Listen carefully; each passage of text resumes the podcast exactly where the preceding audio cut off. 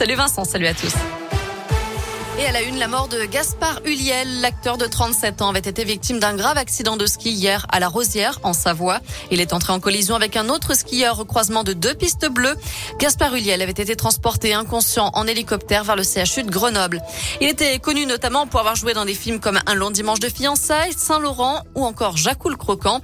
Le Premier ministre lui rend hommage sur Twitter. C'est le cœur serré que nous reverrons désormais ses plus belles interprétations et croiserons sur certains regards. Fin de citation. Cette polémique lancée par l'Obs au sujet de Jean-Michel Blanquer dans un tweet, le magazine reparle du voyage du ministre en Espagne pendant les fêtes.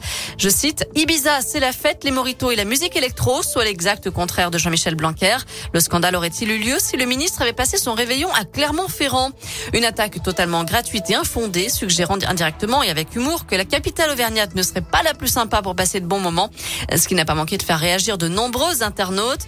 L'un d'eux a d'ailleurs rappelé que le, que le ministre ne pouvait pas passer les fêtes de fin d'année chez nous, puisque l'Auvergne est très souvent à plus de deux heures de Paris en train.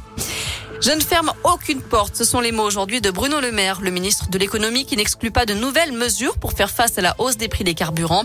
Mais il exclut en tout cas une baisse des taxes. Le gazole qui atteint un niveau record, plus d'un euro soixante le litre en moyenne la semaine dernière. C'est du jamais vu. Ça continue d'augmenter.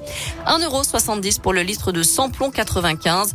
Plusieurs raisons à cela. L'inflation, l'envolée du prix du baril et la reprise économique.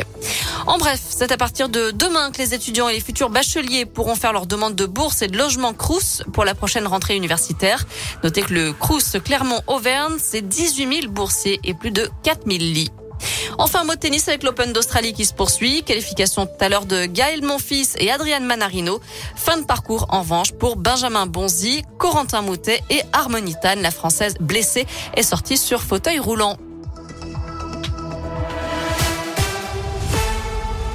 Merci Noémie.